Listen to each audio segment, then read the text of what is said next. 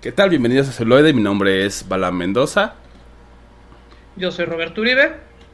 Y yo soy El Contre. Celuloide. La otra perspectiva. La otra perspectiva. Perspectiva. Celuloide. La otra perspectiva. Perspectiva. Perspectiva.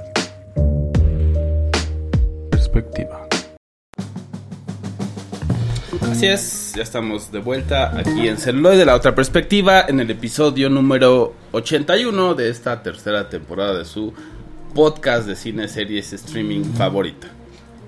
Exactamente. Y como es primero de mes, nos toca hablar de series. Trabajando en primero de mayo. Trabajando Como debe ser. de mayo. Y pues bueno, este, un poquito acerca de los Óscares. No creo que no hubo ninguna sorpresa. Y los que aguantamos despiertos durante toda la ceremonia, pues nos vamos con lo mejor. O sea que yo creo que fue Anthony Hopkins que se lleva su segundo Oscar como mejor actor para la película El Padre. Y Eh, por otro lado creo que fue la emisión de las disculpas y lo políticamente correcto, porque también este, tomando en cuenta de que se tomó justicia acerca de el Black Lives Matters y fue condenado el oficial de policía también no ganaron mejor película pero también se llevaron un buen de, de Oscars los de West Side Story protagonizado por el que era nuestro queridísimo Black Panther que ahorita se me fue el nombre del actor Chadwick Boseman.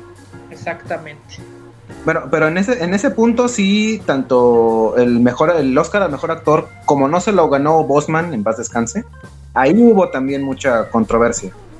De que Yo la neta se lo hubiera dado a Gary Oldman. Porque, Mm. digo, Anthony Hopkins Es Sí un merece. actorazo. Sí, claro, es, es un un actorazo. actorazo, ya ganó uno. pero ya tiene uno, güey. O sea, es así como. Y no, son, y no son Emmys, güey, entonces, ah, ni, ni globos de oro para tener ahí seis en tu pinche repisa, ¿no? A, a lo mejor ne- necesitaba ya los dos para hacer pesas, para hacer ejercicio. Ajá, igual. A su edad, pues sí, o ya no porque. mames. o- o- yo creo que igual y se lo dieron también, porque igual y ya no tenemos Anthony Hopkins para mucho, ¿no? O sea, ya, ya lo veo. O, o sea, sí, pero él ya logró todo realmente. O sea, no ganárselo no le iba a pasar nada. Exacto. Como esta, la, la que fue la, de las la que rompió el récord de nominación a mejor actriz y que no se, lo sigue sin llevar. No recuerdo el nombre. y, y- y- e- e- es la Leonardo DiCaprio, ¿no? Y ya Ajá. ni siquiera. Ni siquiera Leonardo DiCaprio porque ya se lo dieron. Ajá, y, y que en la- y que, y que en los acertados comentarios de los comentaristas de, de la transmisión en Azteca 7 de México, de cómo es posible que no se lo den, ya dénselo, ya, ya lo merece. Yo, no, pues, ya tiene todo, ya lo hizo todo, no le tiene que demostrar nada a nadie. Digo, tener o no un Oscar no le va a demeritar su trabajo. Pero el debate de si se lo mereció o no, de que tenían que dárselo o no, ahí sí, este, con la disculpa de todos, me perdieron, yo caí dormido. No, no aguanté. Hice mi mejor esfuerzo y fallé. Estuvieron un poco mejor que los del año pasado, que fueron completamente streaming, que la gente realmente como que no entendió los formatos. Pues es que también yo creo que fue algo nuevo y dijeron, ah, pues hay que aprender de esto y ahorita ya le corrigieron algunas cosas, ¿no? Por lo- Pero se, por veía vi. muy raro, muy, muy... Digo, obviamente los Oscars pues es una, es, es una transmisión en vivo. Aquí se veía exageradamente acartonado. Sí. O sea, una Pues sí. serie cualquiera más. Y, a- y- y algo que cambió, y digo que fueron cosas que no, no salían este, e- en cuadro. Uno, la persona ya no te entregaba el Oscar, sino que lo recogías de un pedestal, el Ajá. cual fuera de cámara, o sea, llegaba una persona con guantecitos así prácticamente muy es- estéril, limpiaba el de este, colocaba el Oscar Y ya, y ya. todo, Y- todo el procedimiento, pues sí. Y Sí. bueno, lo que a mí se me hace una injusticia, o, o- o bueno, algo que, que ya estamos viviendo desde hace mucho, que es el, el monopolio del campo de la animación. Sí, No, por o sea, parte de, sí, sea- claro, de la- del, del monstruo que es, ¿no?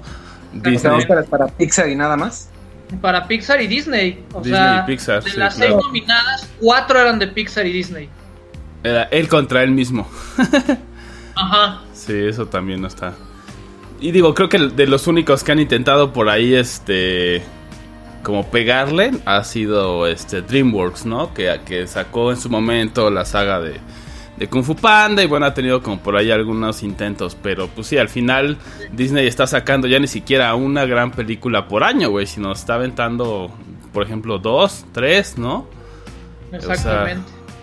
Y, que- y que DreamWorks ya no, ya tiene problemas o ya dejó de existir, ¿no? Pues es- sí.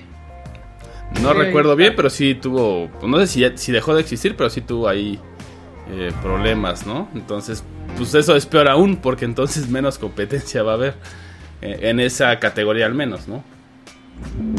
Y este, bueno, si quieren saber más de esto, puede y de nuestras opiniones de los Oscars, pueden ver nuestro episodio que se lo dedicamos exclusivamente a los Oscars y yo creo que próximamente vamos a hacer uno acerca de las injusticias, ¿no? Porque yo creo que hay varias grandes Sí, hay, varias y, y a lo largo de, de los años, ¿no? O sea, desde su creación y así, entonces también es algo bastante, bastante, un recorrido interesante, ¿no? De películas que creemos que se merecen el Oscar, pero no se lo dieron. O, o de películas que, por ejemplo, La La Land, que plagió descaradamente a Marte Duele y ya se está develando la verdad. Claro. Sí, la verdad está ahí, está ahí. No, no, O la forma no- del agua, ¿no? Que plagió, que plagió descaradamente el señor del toro. Ya ganó la demanda, de hecho. Ya es lo que te iba a decir justamente, justo ¿Eh? acaban de desestimar la, la demanda Ajá, en la- contra de él. Porque no, no, no hay suficientes, este, no, no tiene suficientes Elementos. elementos para hacerlo. Con, con Flipper. Bueno, una victoria más para Totoro-san. Exactamente. Pues sí, y pues bueno. Ahora apretamos el, el botón retro, así en, en celuloide apretamos el botón retro exageradamente y nos regresamos a las grandes series de los noventas. ¿No? Series que marcaron a muchos de nosotros. Oh, sí. Y que además Y que estaban en, 30 en tele abierta, ¿no? Ajá, ahí Exacto. están, en tele abierta. A Y 30 ahora. años de, estrenos siguen, siguen todavía vigentes. Exacto. Las descongelaron porque es lo mejor que tienen ahorita para aportar la tele abierta. Pero es que también estamos viendo que con el- la onda de los streamings y todo esto, que se están transformando como una especie de cable por paga, Están dejando a la tele como tal sin contenidos. O sea, lo, lo último que vi en tele abierta es de que querían este pasar una serie que salió hace dos años en streaming por parte de Netflix, ahí en el canal 5. y es así como de, güey, o sea, ¿quién la va a ver si ya todo el mundo la vimos en... en Netflix. Ajá. No me acuerdo, pero por ejemplo también este Televisa ahorita está intentando las que hizo de Blim, por ejemplo las del Gran Hotel que salieron inicialmente en exclusiva para Blim, ya la están pasando a- en el canal 2 Ok. con tres años de atraso, digo independientemente si alguien ve Blim o no. Sí, es que también al final es el tema de... um, como del modelo de negocios, ¿no? De repente el modelo ya de la televisión es... Pues quedó muy, muy rezagado, porque ahora ya todo es inmediato, ¿no? El streaming, y incluso lo hemos visto, ¿no? Ahorita que han sacado las películas y que no está tan abierto todo el tema del cine. Sí la sacan en cine, pero también la sacan en el streaming. Entonces la tele, ¿dónde queda? O sea, la, que, la tele ya queda totalmente rezagada de, de ese juego, ¿no? Entonces. ¿cómo puedes ofrecer un contenido que sea novedoso, atractivo, y en, un- en algo más cercano a tiempo real? Pues no, no, o sea, a menos que hicieran como, como sitcoms o algo así, pero pues también el tema es que no están acostumbrados a hacerlo, entonces lo único que saben hacer son telenovelas, ¿no? Y, y, y, pues eh, noticias, ¿no? Que es de lo que llenan casi siempre todos los canales, en- incluso en todo el mundo, ¿no? Tampoco es que sea exclusivo de México, o sea, el modelo de la tele ese es el tema, ¿no? Que lo que sabe hacer son noticias y ese tipo de shows y pues bueno, ya nadie se arriesga a hacer como shows de sitcom eh, pues en vivo, ¿no? Porque pues es, es difícil y es complicado, ¿no? En- entre programas de revista y de prensa rosa. Y, y- y tomando en cuenta de que también la, la publicidad en tele es bastante cara y de qué se mantienen las televisoras de publicidad. Si no tengo ratings, no le puedo llegar a decir al anunciante, oye, mira, tengo este número de ratings, ¿cuánta gente puede ver tu anuncio? ¿no? Y eso se va a reflejar Ujú, En tus ventas y etcétera. Pero pues sí, si no. si el rating es muy bajo, pues. ¿Lo que más te gustaba, Balam? Los 5 o 10 minutos de comerciales ininterrumpidos. sí, justo estábamos hablando de eso. Antes de entrar al show de que pues en algún momento yo decidí, no, o sea, ya no quiero ver tele, o sea, uno cronometraba los, el, el tiempo de anuncios hasta 5 minutos 10, o sea, son cosas que también ya son absurdas, o sea, es como, pues no, ¿no? Mejor pago mi, mi renta de un streaming y pues ya veo cuando quiero y cuando puedo las cosas, porque también es la otra, o sea, ves una película en la tele, no le puedes poner pausa y todo esto. Bueno, después salieron estos, ¿no? Estos eh, aparatos y todo, pero tradicionalmente no podías, ¿no? Salía, si no la veías en su momento, pues ya. Sí. Entonces el streaming te da el chance de, pues, cuando tú tienes tiempo, lo ves, lo terminas de ver como el The Irishman, ¿no? Lo ves en tres episodios de una hora cada uno, ¿ve? Y pues sin pedo, ¿El güey. Exacto, exacto, güey. Lo ves en 4 Una días. semana, hacer una semana bien a gustito. y lo ves y ya, güey, como miniserie.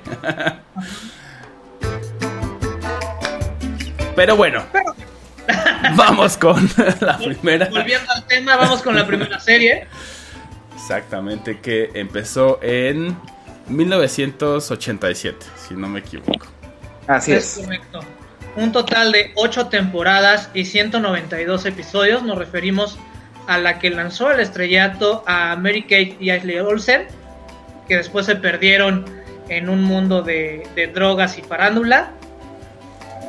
A la muy memorable Full House, conocida en Latinoamérica como 3x3 y en España como Padres forzosos. Pues aquí vemos la- la- las aventuras familiares de los Tannen, que es una familia deconstruida, ¿no? Porque en los noventas no era así, este, estábamos muy acostumbrados a la familia nuclear, papá, mamá y e hijos. Y aquí, ¿qué es lo que pasa? Pues tenemos a, al padre que por X razón, que creo que nunca lo nombran en la serie de que se muere la mamá, pero Sí, sí lo ¿Cómo mencionan. Eh, resulta que la madre es atropellada por un conductor ebrio. ah, ok. Fue, fue como un misterio al principio, pero ya en las últimas temporadas la hija mayor menciona que por eso ella detesta, le, le dedican un capítulo de por qué detesta el, el- el beber imprudentemente, porque su mamá fue atropellada por un conductor. Ok, ese episodio no, no lo vi, pero es, es bueno, es bueno dilucidar esos misterios. Entonces se junta con su cuñado y su mejor amigo para criar a tres muchachitas. Así es, y que bueno, ahí, este, eh, o sea, estos personajes, ¿no? Justamente que, que dan vida, ¿no? Porque está el papá que es como, pues está lidiando con ellas de repente y pues con su trabajo y todo esto, ¿no? Y está, pues, este, los otros dos, ¿no? O sea, los otros dos personajes que, que justamente le ayudan, ¿no? A lidiar, pues, con sus hijas, con la vida, ¿no? Y que justamente de ahí supongo que pusieron la, eh, la traducción de 3x3, ¿no? O sea, las tres hijas y los tres eh, hombres adultos que tienen que encargarse de, de ellas, ¿no? Entonces, pues todas las cosas que van ahí como viviendo, creo que, que hicieron como varias cosas muy bien, ¿no? Como el tema de, de la química, obviamente, entre los actores y obviamente las actrices infantiles, que pues también puede llegar a ser como muy demandante y difícil, porque luego, luego notas, ¿no? Si, si está como muy forzado con los niños, notas si, si no se llevan bien o si es como algo que se ve como muy acartonado. Entonces, cuando tienen buena química, funciona muy bien. ¿no? O sea, como que se da los chistes, ¿no? Tanto físicos como los Sí. chistes verbales y de repente usar la música, porque también, pues siempre había como ese elemento, ¿no? De... Se me olvidó el personaje de, de este que siempre cantaba y que estaba como de repente de Elvis y todo esto. Este, Jesse Katsopoulos. Jesse, Jesse ¿no? Que siempre estaba con la música y eso, entonces eso también le daba como un, un este, un buen toque, un buen tinte, ¿no? Sí, y el, y el cómo estos tres hombres solteros, por así decirlo, este, readaptan su vida. ¿no? Te- teníamos ya el, el- el antecedente de tres hombres y un bebé, seguido por tres hombres y una pequeña dama, que yo creo que fueron las páginas azules para hacer este tipo de comedia.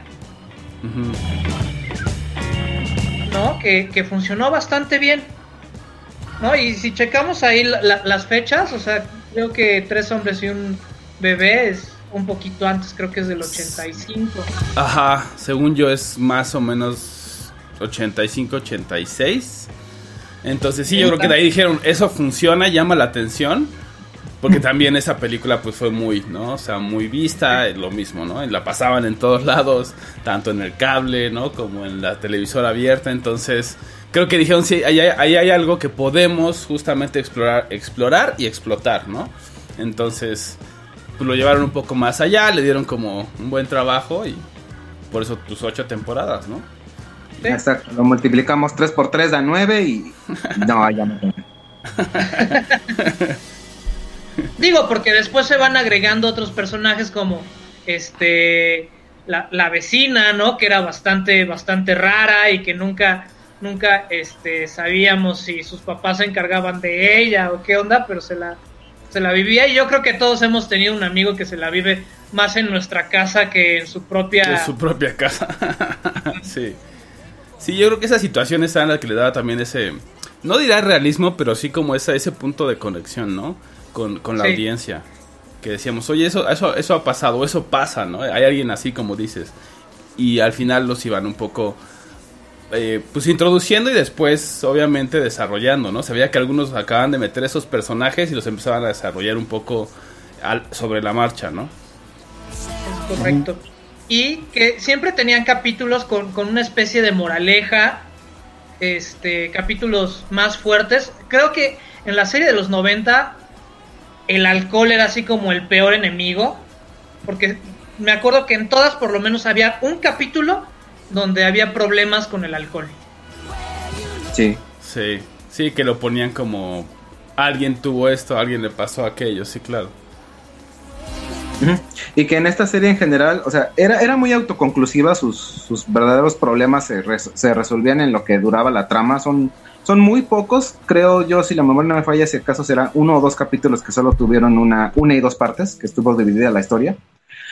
Pero a mí me encantó, era de lo que más yo veía en mi, en mi niñez, en canales por cable principalmente, pero alguna vez escuché una crítica algo severa, de, no sé si han visto en, en- en tiendas de estas grandes, tipo, tipo Walmart, donde te venden un portarretratos y viene con una fotito pegada de, de gente pues, que está modelando ¿no? el portarretrato. Y ellos ajá, se cataloga- catalogaban esta serie como la gente, o sea, están fotografiando a la gente que posa para los cuadros que te venden en, en Walmart. O sea, son, son gente con una vida demasiado, demasiado perfecta que, que, que sus problemas son que sí risibles, pero que obviamente para ellos es un problema real. Y que es un poco cursi, pero a final de cuentas es no, no, no por nada duró tanto tiempo y tiene una fanbase muy, muy sólida. Sí, bueno, hasta, hasta hay, bueno, hay, hay, hay un chiste en una película muy buena que dice algo así como de, güey, es que no manches, nos metieron a la cárcel por, por fumar marihuana y los ve el otro güey, así que ya lleva así todos los años en la cárcel y dice, güey, no mames, yo he chupado pitos por cocaína, Sí, no, no, no hay comparación. no hay comparación. Perspectiva. Entonces, Ajá. Entonces, yo creo que este, en la perspectiva, porque aparte eran comedias un tanto ligeras, ¿no? Mm. A diferencia Sí, claro. de, de, de Boy Meets World, que también creo que fue una gran serie de los noventas, donde sí metieron este problemas más fuertes Más Sí. cercanos al, al mundo real. ajá, al, al clase mediero. Y es que también la otra es que pues, son sitcoms y venían también de esa tradición. O sea, justo lo que decías, ¿no? Ciertos temas se pueden tocar, otros a lo mejor no tanto, ¿no? Y en ese sentido creo que, pues sí, obviamente no fue revolucionaria o no fue atrevida, ¿no? Pero, pues vaya, sí tenía como algunas cosas bastante rescatables. Y pues bueno, este tuvo tanto éxito que Netflix capitalizó.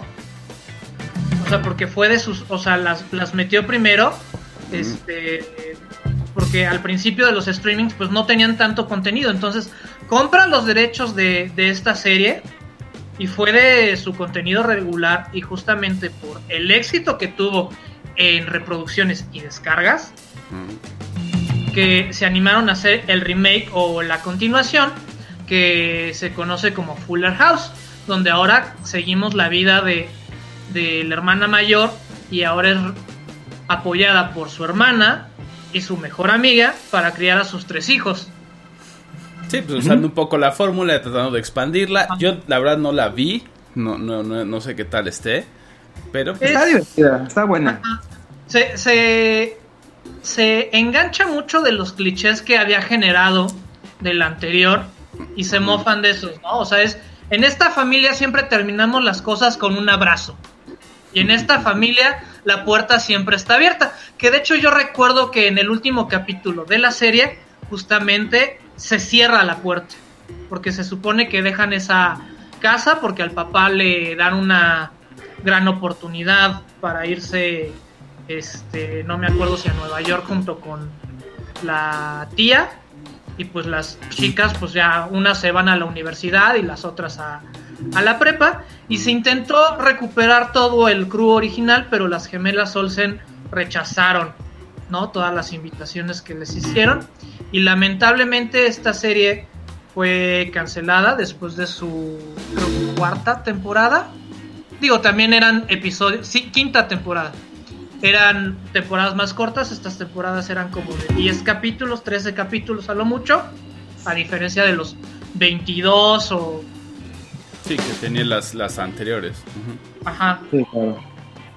Este, porque una de las protagonistas o coprotagonistas, la tía Jessie, digo, la tía, la tía, este, se me fue ahorita, La tía Becky. la tía Becky, la, la actriz tuvo ahí unos problemas con este que tráfico de influencias con universidades. Entonces, ella una- era una de las que estaba aportando la lana para hacer el programa. Y Netflix dijo, ¿sabes qué? Yo no quiero tener ningún trato. No quiero verme involucrado con eso. Ajá, no quiero verme Sí. involucrado en ningún tipo de ese... De ¿De polémica, esa ¿no? índole? Ajá. Y de hecho creo que acaba de salir. Hace poquito salió de la cárcel. Creo que estuvo nada más como dos años. Pero sí. Ese fue el fin de Fuller House. Y por ejemplo, ya, yo, yo, lo- yo a nivel como ya de más de, de cotilleo, eh, no pude encontrar una fuente fidedigna, pero sí en el clásico de te voy a mostrar varias series de donde los protagonistas no se llevaban bien.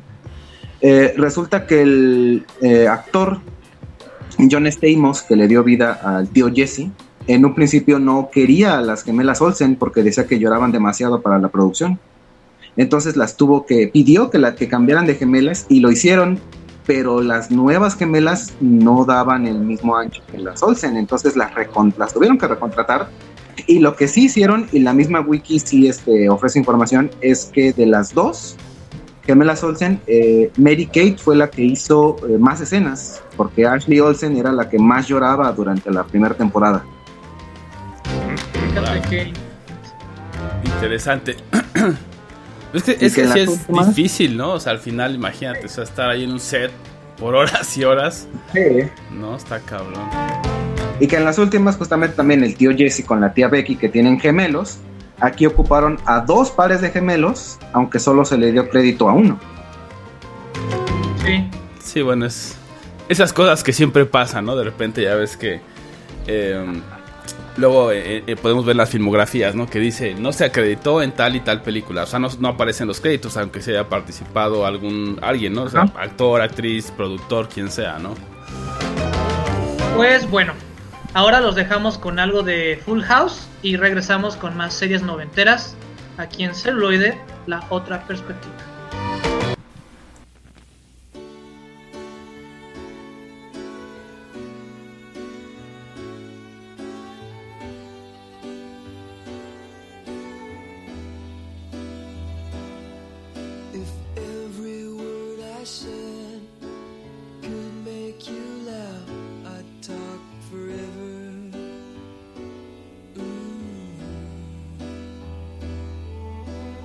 Ooh. The sky just what we had. Mm, it forever.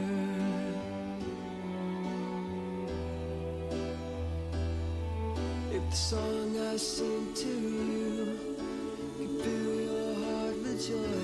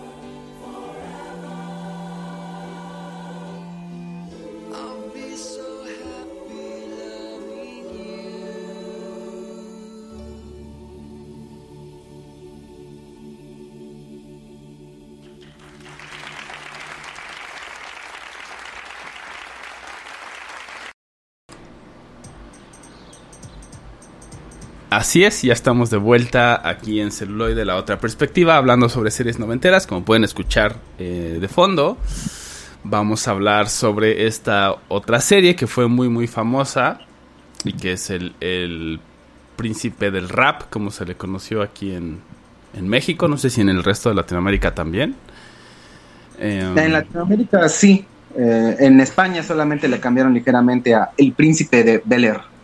Que bueno, pues tiene sentido, ¿no? Que es, es más eh, alineado al- a, lo que dice el, el título, digamos, en inglés, ¿no? Que es The Fresh Prince of Bel Air, ¿no? El, príncipe fresco, siempre con ese con esa característica, ¿no? Que fue esta serie donde justamente Will Smith, ¿no? Eh, hizo su, su debut al estrellato, ¿no? Y es... Sí, exactamente. Y nos mostraba, digamos, una, una familia afroamericana, digamos, fuera de lo que se esperaría, ya que en los 90 seguía habiendo muchos estigmas sobre las profesiones y este que y, y justamente a- eh, al personaje de Will Smith lo sacan de este gueto, ¿no? Para darle una mejor calidad y oportunidad de vida. y para que no se meta en problemas, ¿no? Que de ahí parte todo, ¿no? Incluso el intro, por eso siempre nos recordaba justamente por qué estaba en Bel Air, ¿no? De, estaba jugando, se encontró con, ¿no? Estos tipos en, en las canchas, se metieron en una pelea, que siempre lo hacían muy chistoso, ¿no? Porque dicen, estoy peleando y lo cargan y, y le daban vueltas. Pero desde que uno tiene más o menos 14 o 15 decías, pues en realidad se estaban peleando, ¿no? Y antes no se Exacto. pasó algo más grave, ¿no? Y, y, y ahora ya, en mi caso, que ya soy papá, pues sí digo, sí, claro, entiendo a su mamá totalmente. O sea, pues sí, en una de esas, y justamente en Filadelfia, ¿no? O sea, en un gueto, pues ¿qué va a pasar? Una de esas, pues lo pueden matar, ¿no? Literalmente. Entonces lo manda al otro lado y, y- y lo manda a una ciudad muy grande, lo manda con sus tíos, ¿no? Que además están muy bien posicionados, les explica todo. Y ahí empezamos a ver esta, esta historia y cómo se desenvuelve, ¿no? Cómo él trae todas estas creencias y también estos prejuicios, ¿no? Y también prejuicios, porque también dice, es que tú no puedes entenderme, ¿no? O sea, ¿cuántas veces no justamente a, a su tío, ¿no? Le decía, tú no me entiendes, y después se da cuenta de que su tío no, o sea, también le tocó una vida difícil, también está ahí por una razón, ¿no? Entonces, esa, esa parte creo que también tuvo muy buena, muy buena química y funcionó muy bien, ¿no? Ahí, ahí yo creo que era, por ejemplo, del, del- de decirle al tío Phil, es que tú no me entiendes. Yo lo veía más como la típica brecha generacional que le puede decir un padre a un hijo. ¿Sabes qué? No me entiendes porque yo estoy en la onda actual y ya tu onda no cabe. Y era más con Carlton, con el primo, con él. Le decía, mira, es que tú tienes, estás acostumbrado a una clase social y yo vengo de la clase social del mundo real. O sea, no vas a entender. Tú me dices que yo no entiendo con modales tu mundo, pero tú no vas a entender el mundo en el del que yo vivo y en el que tú también estás por tu color de piel. Ese es uno de los temas más grandes y más recurrentes que tiene la serie, las cuestiones raciales. Sí, claro. Y también cómo se acerca cada uno de los integrantes de la familia a ello, ¿no? También eso les daba profundidad a los personajes por un lado, y porque podías ver cómo reaccionaba cada uno, ¿no? Porque, por ejemplo, el tío Phil, pues justamente era, era un juez y en algún momento creo que lo ascienden a ser un juez eh, como de la Suprema Corte o algo así, no recuerdo muy bien, que es un cargo Era un muy abogado importante. y pasa a ser como este, abogado y gana una candidatura para ser un juez de... de- Cierto. de la. Suprema Corte. Ajá. Entonces, de ahí también él dice, pues es, es importante, ¿no? Que yo llegue ahí porque justamente puedo también evitar que se, que se cometan injusticias, porque sabemos que, que sucede, ¿no? Y también debo ser más eh, sesudo, tengo que pensar las cosas. Entonces, también ahí veíamos, él era esa forma, ¿no? Racional, legal de ver las cosas. Eh, Carlton, pues era también eso, ¿no? Sí, vengo de un mundo privilegiado, pero también me he enfrentado a esto y también sé de repente a lo que me habla y cómo, cómo se acerca a él, cómo se acerca a Will, que viene, ¿no? De Filadelfia y que además, pues también es un poquito más vale madre, entonces, o más, más desenvuelto. Eh, eh, Hillary, ¿no? También, o sea, que, que de repente también podemos decir es que ella es muy vana y así, pero también vemos otros momentos donde vemos que es muy humana, o sea, pues de repente somos eso, como seres humanos somos contrastes, ¿no? Somos matices. Y creo que eso, eso también le añadía mucho. Por un lado, que, que tenía que hablar de las cosas que sucedían, ¿no? De las injusticias raciales, por uno, y del otro es como cómo te afrentas a ello, cómo, te, cómo lo confrontas, ¿no? Sí, yo, yo recuerdo un capítulo que a mí me hizo reír así muchísimo, que justamente gloriándose de, de la, de la vanidad y frivolidad de, de, de esta... ¡Ay, se me fue ahorita el nombre! De Hillary. De Hillary. ¿De Hickory? De, de Hickory. Este, eh, que a cada rato perdía las llaves de la mansión. Cierto. No, y que, que ella, ella por semana sacaba como 20 juegos de llaves. Sí, este. y, y que nada más no, no sabía, ¿no? Y creo que en algún momento de papá, ¿sabes? Como, o sea... No, No, Sí, no, o sea- no, sí, no sabía, pero, pero aparte que todas tenían teléfono la y dirección. dirección. Ajá. Dice es que para que me las regresen les puse el teléfono de dirección, ¿no? Y que no mames. Lo peor que puedes hacer. no encuentro las llaves, pues no importa, agarro una nueva. Entonces hay llaves de mi casa en toda la ciudad. Ay, no te preocupes, tienen nombre y dirección. y el pobre así de. "Ah". Y hasta, y hasta Will dice, no te preocupes, igual ya encontré, o sea, nos vamos sin llaves, igual ya encontramos un par de los de... de los de Hillary. Vamos, vamos a la ciudad, a lo mejor encontramos una de las llaves de Hillary. Y aquí también tenían un, un- un juego bastante interesante de cómo ellos también tenían un mayordomo afrodescendiente. Y aparte inglés. Ajá, Ajá. que le dieron el twist, ¿no? Y con, con mu- muchos eh, co- o grandes y muy refinados modales, ¿no? Pero que a la vez también era muy vivo, ¿no? Y, y sabía todo lo que estaba pasando. Entonces también es, es un gran personaje y, y justamente esa interacción con... Ah, se me olvidó. Ah, ¿Con Cartón o con Will? pues es que bueno, con, con todos tenía como cierta, ¿no? O sea, incluso con, con el tío Phil, cómo le respondía, ¿no? O sea... Pero eh, con ok, el tiempo se, se fue, se, se fue volviendo más este mordaz, más, más sarcástico Sí. el personaje. Sí. Más parecido al de la nana Fine. Exactamente. Yo- a lo mejor por, ahí- por ahí iba, porque si era, em- empezaba como un mayordomo así muy correcto, eh, de, eh, de- de muy buenos modales, que sabía bailar lambada, pero Sí. que tenía un, un pasado ahí medio oculto que lo mantenía muy a raya, pero en las últimas, en las, las temporadas más, más recientes de, de la serie, ya se volvió ya mordaz, ya sarcástico, ya de, ¿sabes qué? Me vale si, si, si me corres, o sea, yo te voy a expresar lo que siento. Y que eso también le ayuda mucho a ese personaje, ¿no? O sea, se volvía también sus, sus respuestas eran muy chistosas, ajá, y, y pues también te botabas de la risa, ¿no? De lo que le decía. Y como de repente también los ponía en su lugar, ¿no? O sea, bajita la mano era como... Ese comentario estaba ahí por una razón, ¿no? Pues también fue, fue bastante, bastante exitosa. Digo, no tuvo ocho temporadas como la de Full House, pero tuvo seis, ¿no? Entonces, desde 1990 a 1996, pues estuvo bastante, bastante bien. Y de hecho la cancelación de la serie tuvo que ver más con Will Smith, porque la serie ya le quedaba chica. O sea, le restringía, o sea, de por sí Will Smith ya traía un bagaje con sus amigos raperos, que empezó con este grupo de... Y, y hace una conexión con Blossom. Hay un capítulo donde, donde, donde Will sale con, con Blossom. ¿Ah, Esa sí? no me la sabía. en No, su no papel de, idea. en su papel de, de, de, de güey de Filadelfia, Ajá.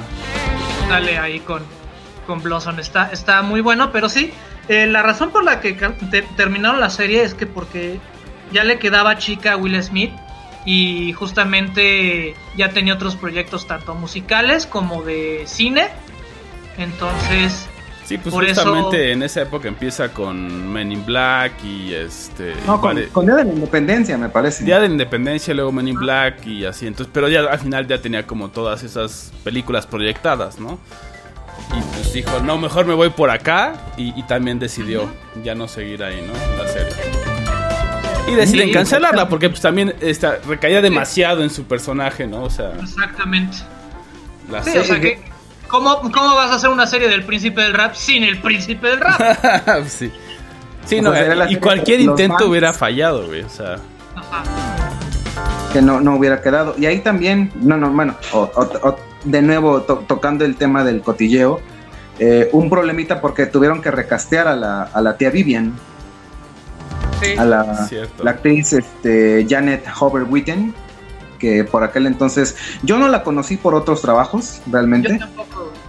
pero que se mencionaba que ya tenía al menos actualmente una carrera muchísimo más larga que las de Will Smith y que se menciona, digo tampoco tengo la fuente confiable, pero que ella pensaba que era la serie de los Banks, la familia Banks, sobre todo de ella, acogiendo al, al- al sobrino que viene de Filadelfia, o sea, como que ella Ella se interpretó. La ella se, interpretó se- que- se- se imaginó otra serie así como. ¿Y qué no es de nosotros ah, este, Exacto.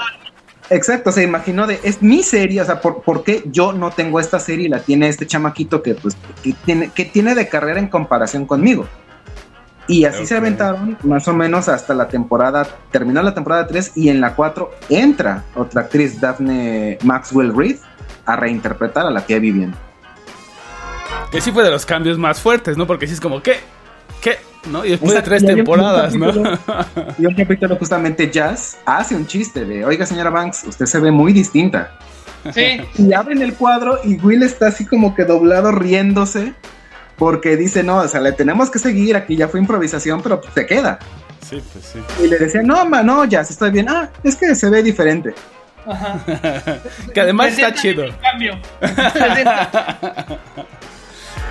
Está bien porque cuando al final es, es como de esas cosas que uno como fan y como audiencia dices, pues sí, ¿por qué no lo dicen? O sea, ¿por qué no simplemente lo aceptan y ya, no? Y cuando hacen algún chistecito o algo, pues como que es un poco de fanservice, por así decirlo. En el sentido de que al menos te están como diciendo, ok, sí, sabemos que es una Sabemos actriz diferente.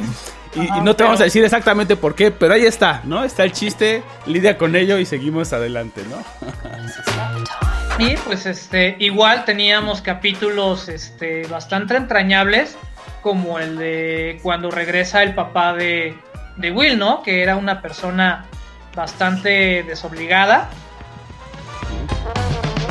Se huyó por completo de lo que es una familia tradicional. Ajá. De y su de la responsabilidad. responsabilidad de ser padre, ¿no? Y que después justamente, ¿no? Por ahí va el, el por qué regresa, pero pues sigue siendo quien es. Entonces, esta- estas, estas diferencias que tiene ese personaje, ¿no? Entonces...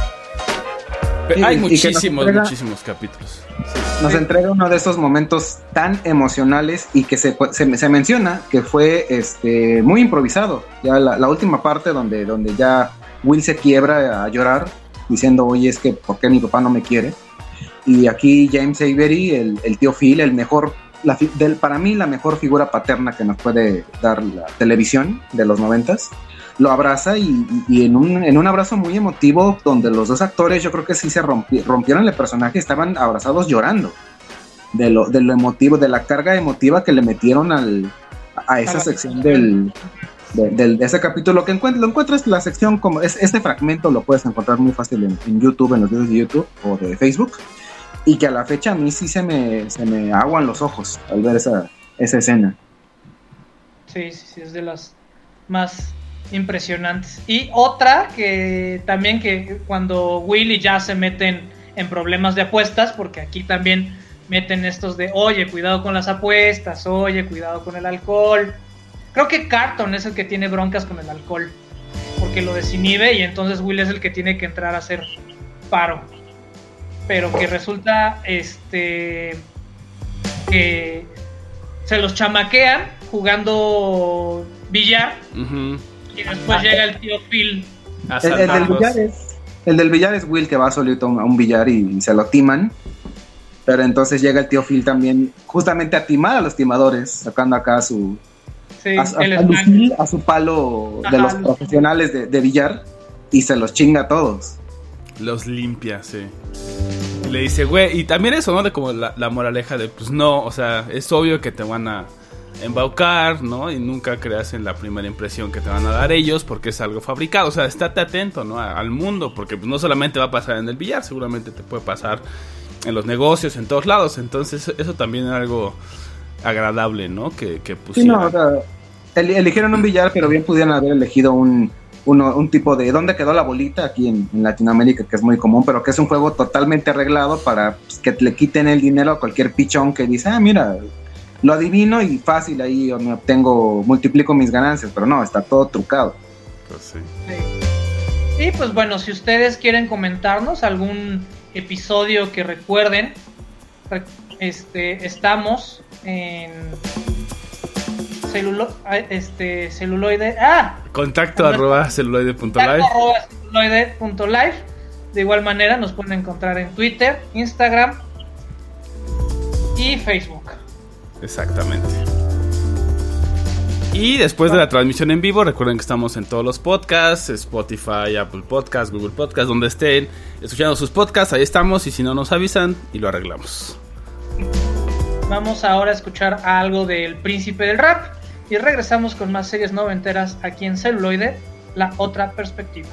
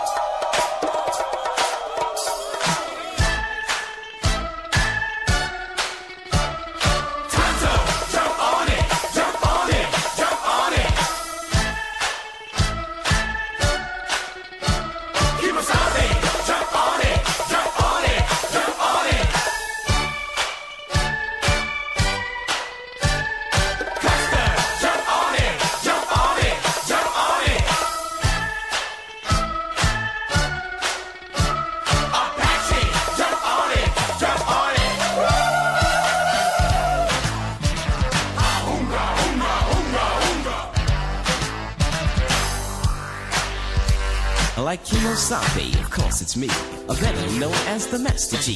I'm fighting squad, sense the danger, when it's stung by the rapping ranger. Had a little talk with my medicine man, he said get them squads fast can.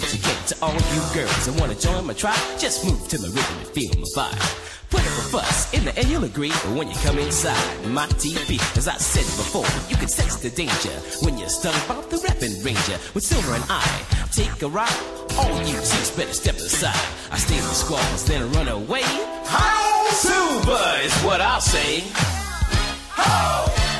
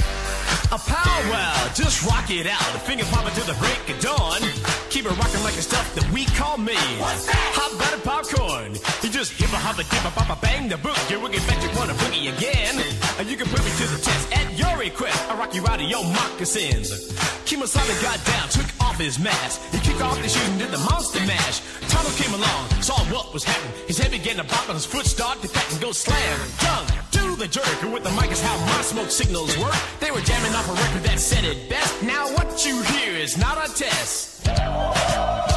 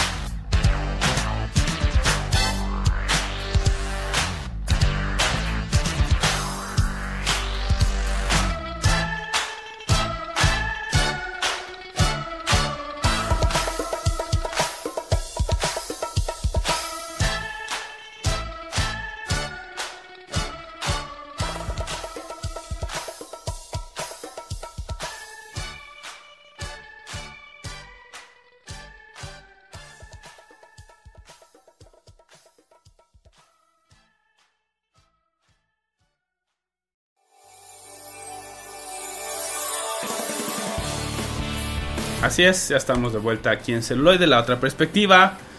En este recorrido sobre series exitosas de los noventas. Y pues algunos de los fans y algunas de las fans puede que reconozcan en el fondo el tema de nuestra siguiente serie. Que empezó en 1996 y eh, bueno, su última temporada fue en 2003 y es Sabrina la Bruja Adolescente.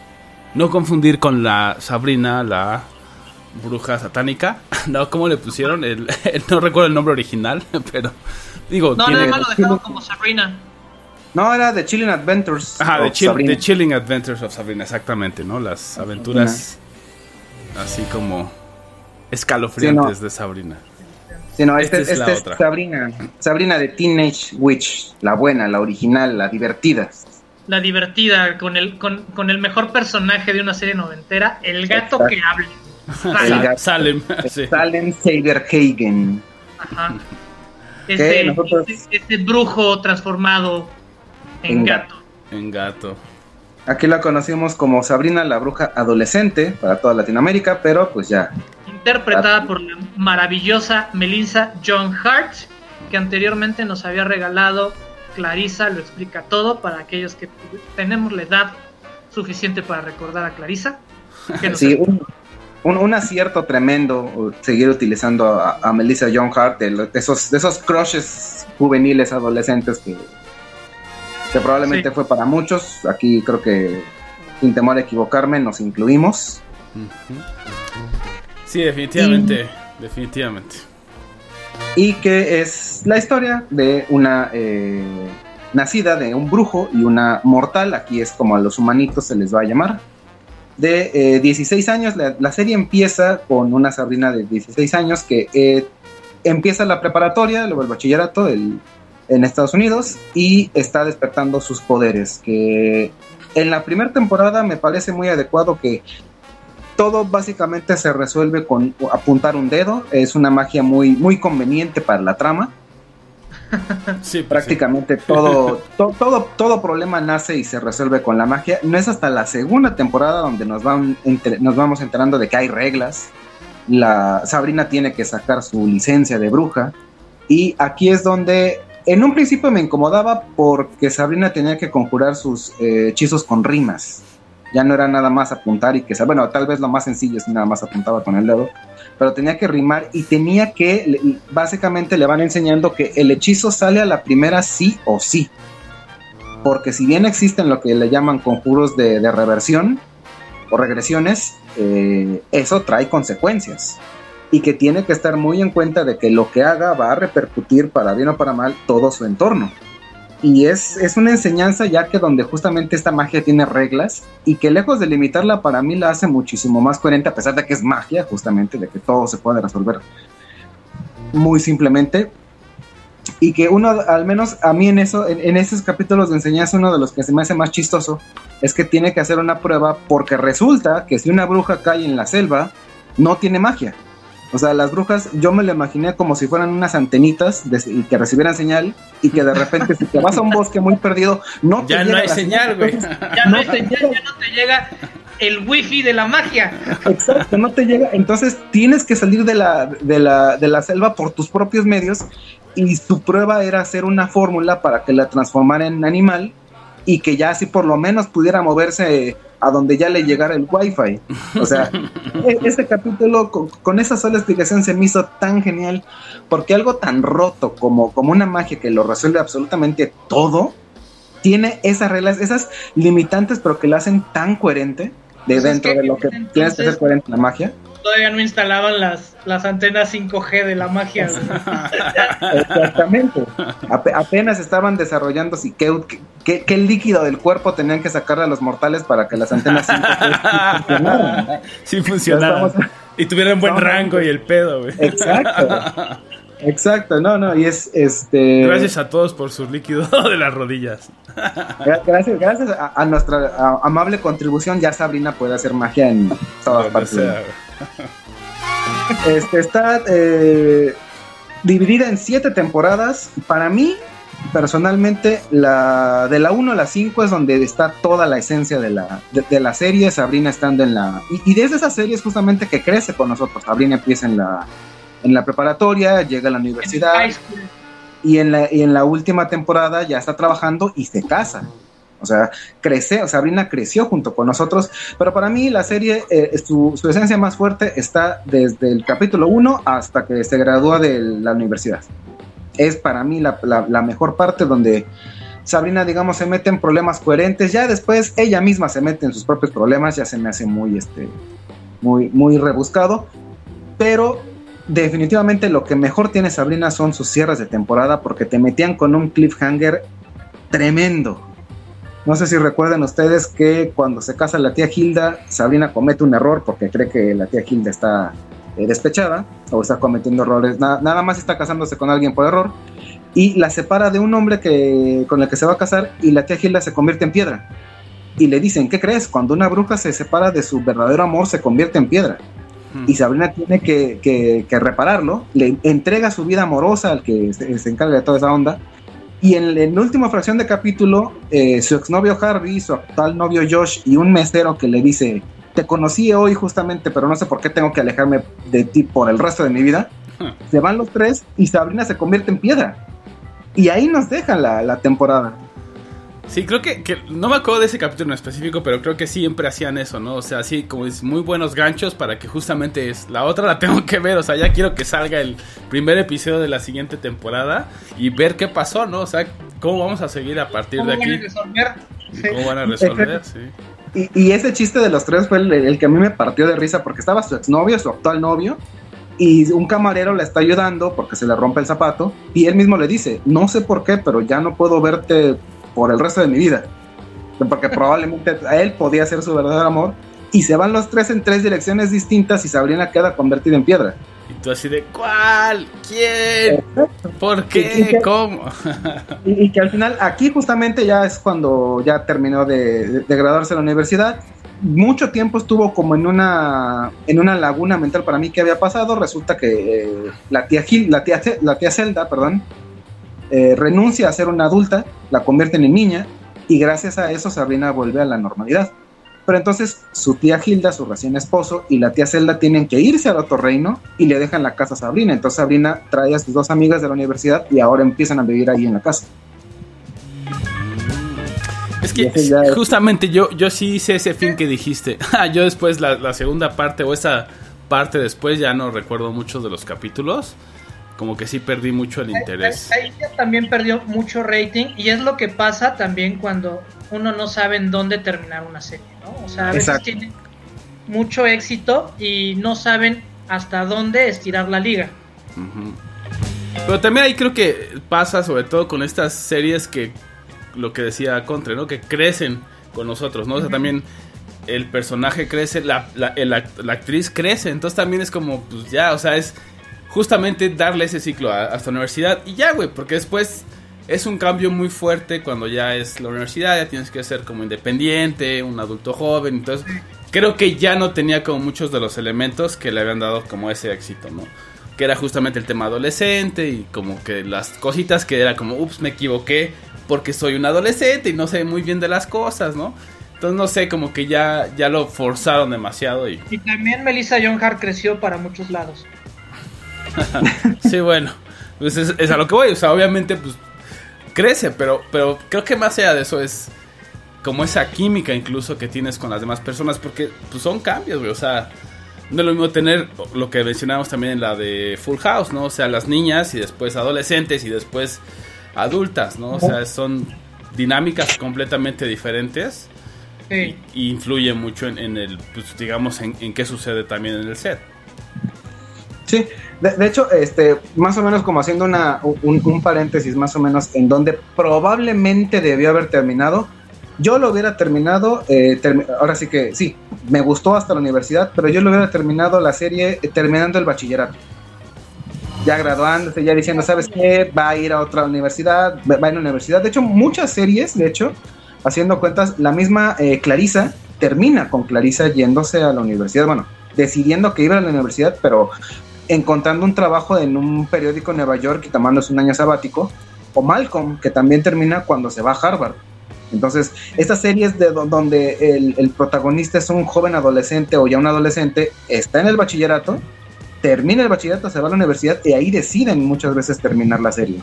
Y, y- y de hecho, en el, en el caso de, bueno, de, de Melissa John Hart y de, y de Clarissa, se filmó el piloto Ajá. de, de- la continuación, que justamente era Clarissa este, tomando chamba medio tiempo en un periódico, como en una pasantía, y sus dilemas de, universidad, pero no, no gustó. Entonces se desechó el, el proyecto. Exacto, y aquí con, con Sabrina eligieron muy bien a la protagonista, de hecho eh, en el 96 antes de que se iniciara la serie se hizo una película piloto de Sabrina, muy mala, terrible, aunque, aunque, aunque tenía un par de actores que decir dieron el salto del, del piloto película hacia la serie, este, la película es realmente muy mala.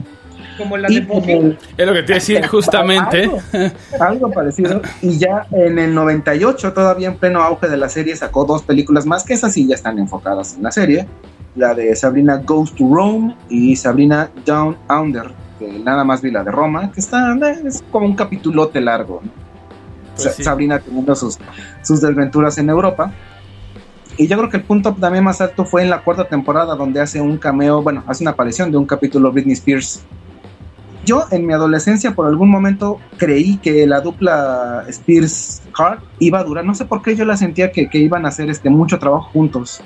Digo, no sé, la- no, no, no, no veía a Melissa John Hart cantando, pero sí decía, bueno, pues, tal vez ya van De a aparecer juntas en películas. juntas, Tienen y, el, el- de hecho, el video de... gracias a Sabrina tenemos a NSYNC. Ajá, exactamente. De hecho, este, no, no, bueno, no recuerdo si también salió en Sync, pero hacen un, un capítulo muy chistoso donde Sabrina hace unas eh, bebidas que dan talento y la mayoría las, las- las- la utiliza ella con sus amigos, pero pues se les infla el ego, pues tienen que revertirlo. Pero deja una que en su escuela perdida y esa es la que nos da, gracias a esa bebida, tenemos a los Backstreet Boys. También, también. les dio el talento para que cantaran. Entonces, to- todos esos cameos adolescentes, pero les digo, yo no sé por qué, me imaginaba mucho a, a Britney Spears y Melissa John Hart trabajando juntas. Pues yo creo que era parte como de la agenda, pero. Yo creo que pues, te las imaginaste juntas, pero en otra situación. Pues sí, Melissa John Hart, a pesar de que, de que puede, ya, ya es una es mamá, ya es señora, ya anda en sus cuarenta y tantos, me sigue siendo muy, muy atractiva, me hace muy linda, pero ya no, ya no es llamativa para la televisión. Y pues bueno, vamos con nuestro último corte musical y regresamos con las recomendaciones aquí en celuloide, la otra perspectiva.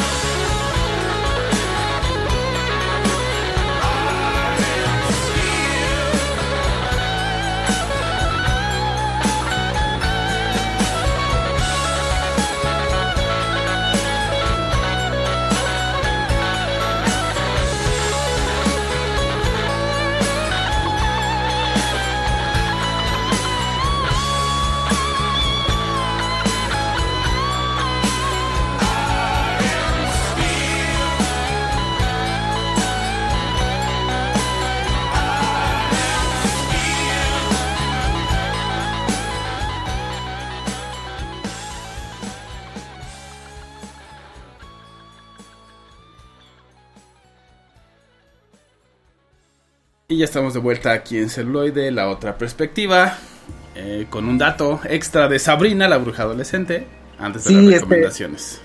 Lo estuve pensando y, y yo y desde ayer lo, lo encontré en la noche y yo decía que no se me olvide y se me olvidó. Eh, la cuestión es que hay un capítulo de Sabrina donde eh, hace una bola mágica que lo viaja, a- con- viaja, hace que todos viajen a los 60, pero todos los mortales creen que están viviendo en esa década y los brujos y brujas no, ellos están conscientes de que algo está pasando. Resulta que esta bolita eh, tiene un olor a atún y Salem se la come. Entonces al final los deja atrapados a todos en un bucle pero cuando se dan cuenta de que ya no está tan chido vivir en los 60s, tienen que buscar a Salem, pero Salem huye. Hay dos versiones de, hay dos, dos este, versiones de, de ese capítulo. En una se supone que Salem se va con unos hippies y en otra se supone que ya lo encontraron y él está muy arrepentido, pero yo siempre sentí que ahí faltaba algo. Resulta que eso fue parte de un crossover de cuatro series donde se resolvió todo en una serie que era de la ABC que se llamaba Ángel Adolescente, donde Sabrina encuentra a Salem y ahí en, una familia, digamos, un- el adolescente protagónico tiene a un ángel guardián, que es el que también es adolescente, le ayuda con todos sus problemas, y ahí es donde encuentran a Salem. Y también las otras dos series, una fue Boys Meet Worlds y la otra era By the Force, me parece que era la- el título, ah, As You Wish, me parece, donde simplemente en las últimas dos series tenían un capítulo de los 60 y se veía como que un plano donde ya se, se recomponía el tiempo y ya seguían viviendo ¿no? sus, sus demás vidas. Pero ese capítulo justamente de la bola del tiempo hizo crossover, un maxi crossover con otras cuatro series. Eso estuvo chido. Ole. Mi mamá, se cruzaron los canales otra vez. Exacto. Y, y yo, y yo encontré el capítulo de Ángel Adolescente que lo pasaron varios años después en tele abierta. Y cuando vi ahí a Sabrina dije, ¿qué pasó? Entonces, al ver el capítulo completo de que, que es, descubrí que era ese el final canónico de qué pasaba en el capítulo de Sabrina. Órale, qué chido. O sea, por si tenían la duda y la confusión, ya saben más o menos por dónde, por dónde irse. Hay, hay que ver tres series. Cuatro, güey. Cuatro series, nada más, nada más para entender el, el final de un solo capítulo hay que ver cuatro series. pues ya saben, para sus fines de semana de pandemia, pues ahí se avientan las cuatro series y ya con eso, ¿no?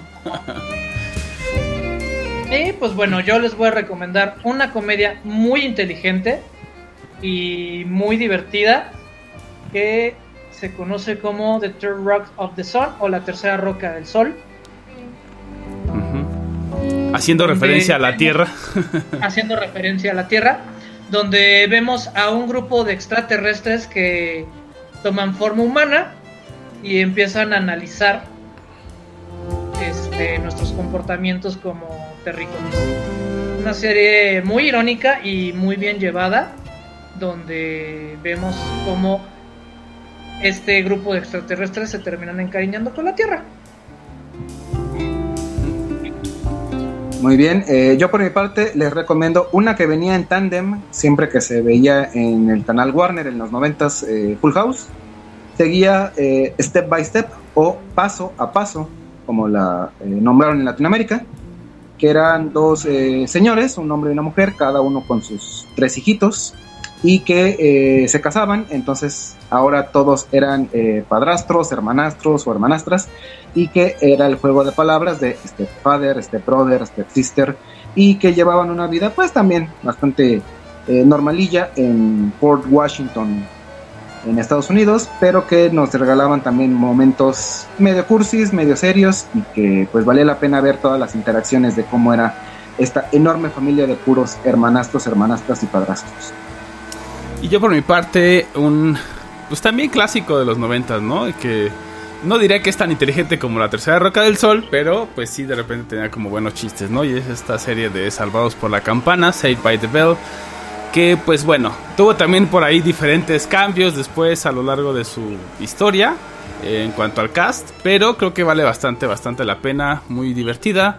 Sobre todo para agarrar como ciertos capítulos, eh, los puedes ver y no necesitas como entender todo como para disfrutarlos. Creo que eso es algo que, que vale mucho la pena. Sí, que tiene una de un- uno de, lo- de las anfetaminas, el capítulo de las anfetaminas también está muy bueno. También está interesante que lo vieran. Bueno, pues yo soy Roberto Uribe. Yo soy Bala Mendoza. Y yo soy el Contra. Gracias y hasta la próxima.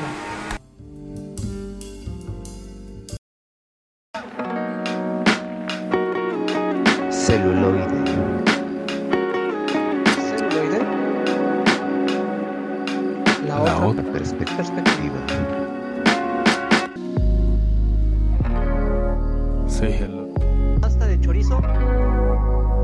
to my little friend. Never give up. Never surrender. La otra perspectiva. Perspectiva.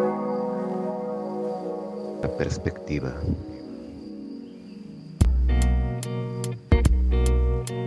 Vamos con la maciza.